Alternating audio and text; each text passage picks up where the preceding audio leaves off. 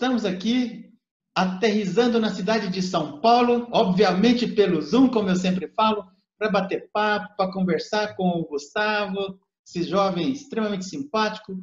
Ele é filósofo, está fazendo teologia no seminário, ah, desculpe, no Mosteiro de São Bento, histórico é, Mosteiro de São Bento. E eu queria que você falasse para a gente um pouquinho é, sobre a sua formação e o seu curso de filosofia. Rapidamente, uma introdução. Se apresenta para a gente, Gustavo.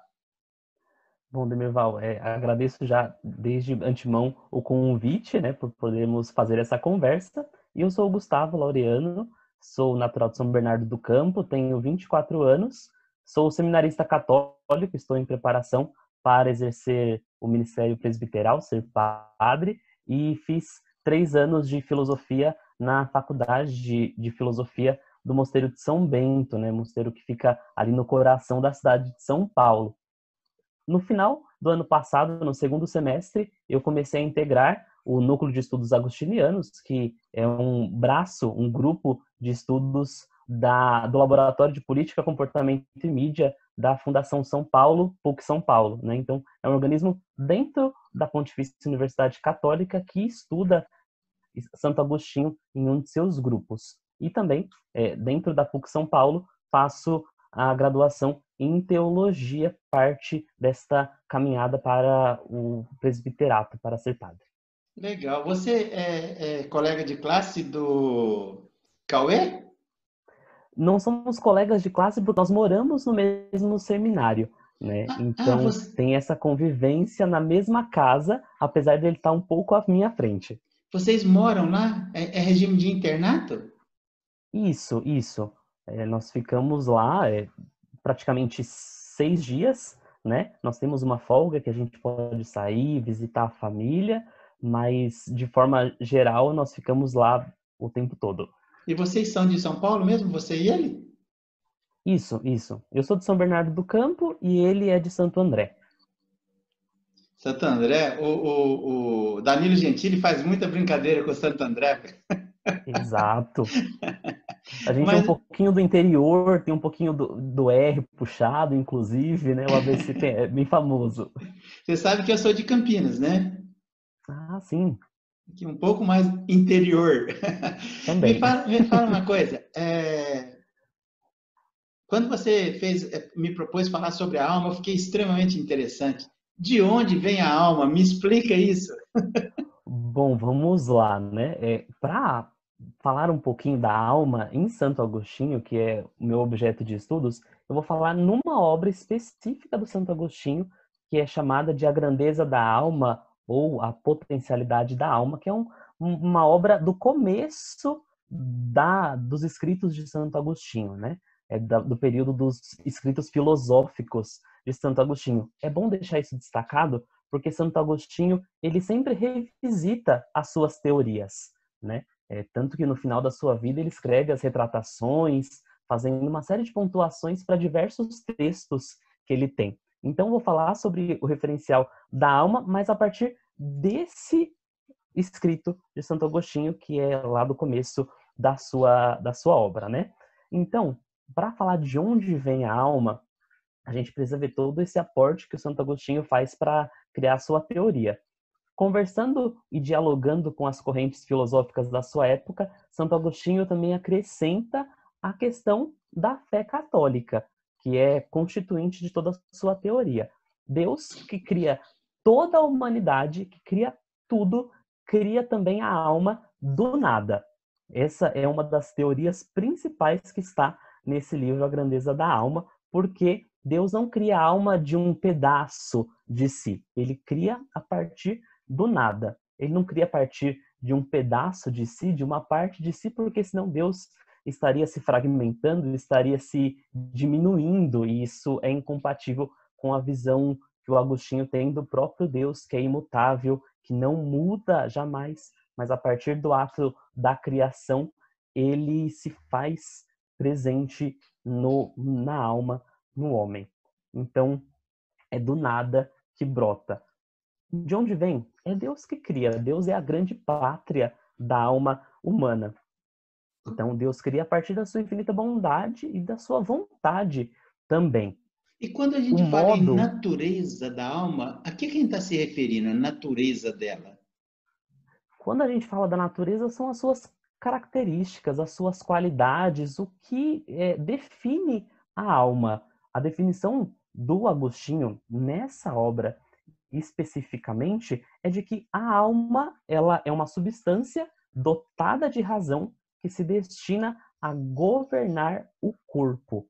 Essa é uma das primeiras missões que o Agostinho precisa é, esclarecer nessa obra, falar qual que é essa natureza da alma. E isso vai ser extremamente importante para os assuntos que seguem nessa, nessa obra, porque a partir da definição de alma decorrem uma série de consequências e uma série de visões que o Agostinho tem sobre o que é o homem. Se ele define de uma outra forma, isso tem implicações em toda a sua teoria. Uma das propriedades da, da alma é a sua incorporeidade. A alma não tem nenhum tipo de substância material. Claro, tinham algumas filosofias que, que estavam ali na época de Agostinho, na Antiguidade Tardia, que às vezes acreditavam que a alma era uma, de, de uma natureza extremamente sutil, que tinha uma espécie de materialidade, mas muito leve. Para o Agostinho, não. Para o Agostinho, a alma não tem nenhum tipo de materialidade. A incorporeidade é uma característica própria da sua natureza. E aí, a alma vai se unir ao corpo. Segura, segura, segura, segura um pouquinho. Mas e ela não tem tamanho, não tem dimensão? Não tem essa é uma das questões que, o, que vai aparecer nessa obra, a, a, grandeza da alma. Ela é um diálogo, né, que Santo Agostinho faz com Evódio, e é justamente uma das perguntas que Evódio faz. Bom, mas se ela é incorpórea, como que ela se liga com o corpo? Ela cresce conforme a idade? Ela cresce conforme a gente vai crescendo corporalmente?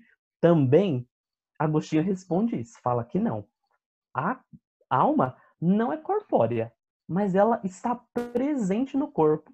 Para e, pode, reger... e ela pode ser tocada? A alma não. Uhum. O que pode ser tocado é apenas o corpo, mas a alma é que sente, propriamente dito. Não é o corpo, mas a alma. E por que, que ela foi dada ao corpo?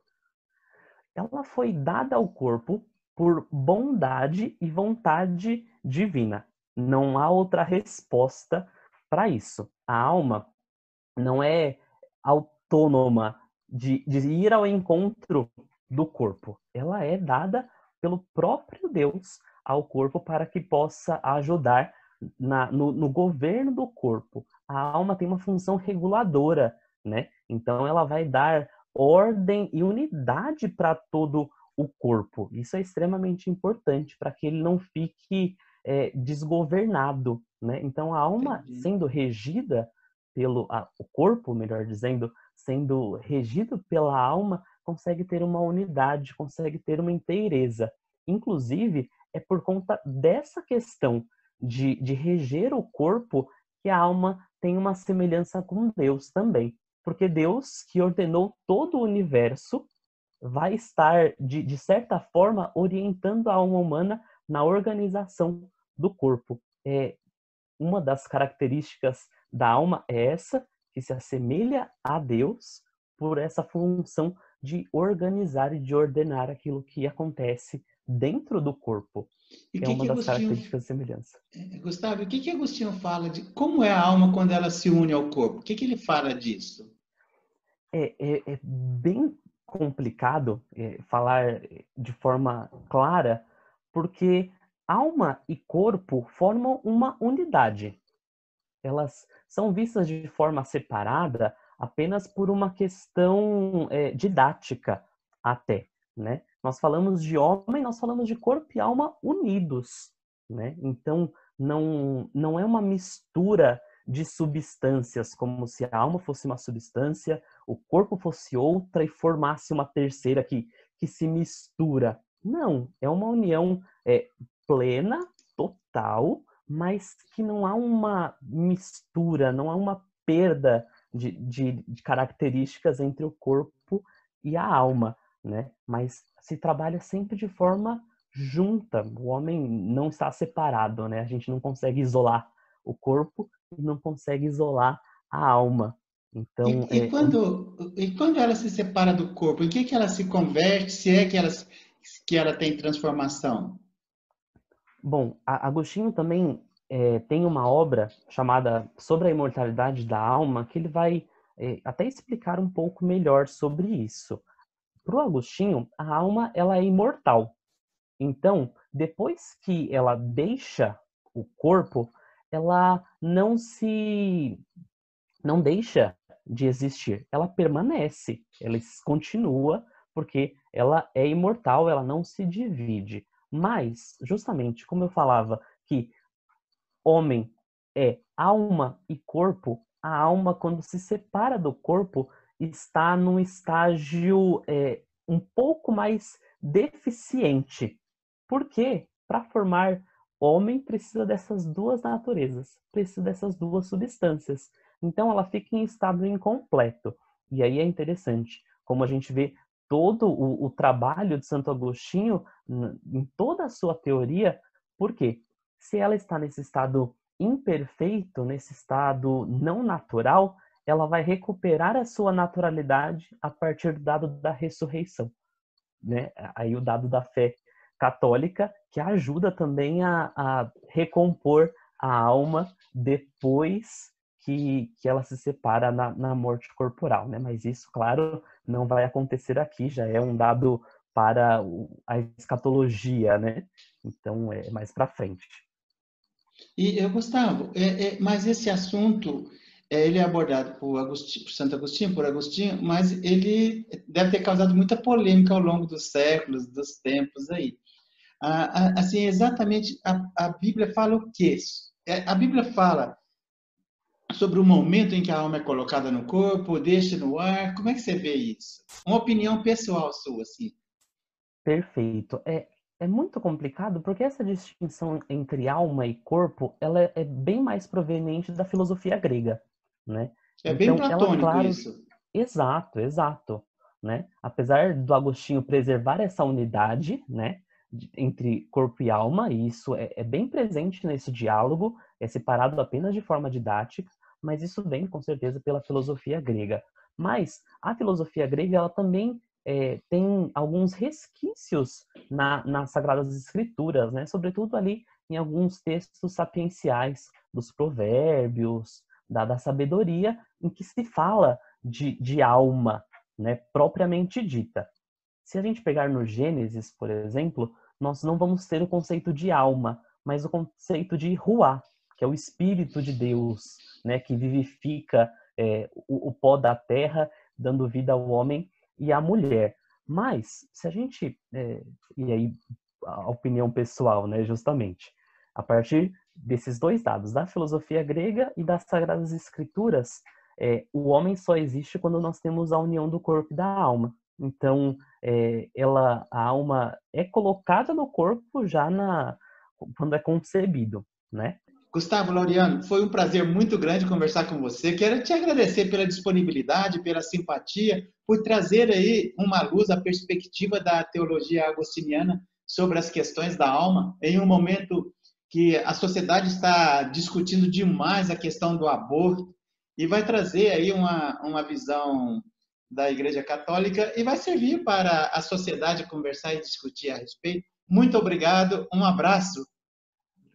Obrigado, Mirval. Até mais.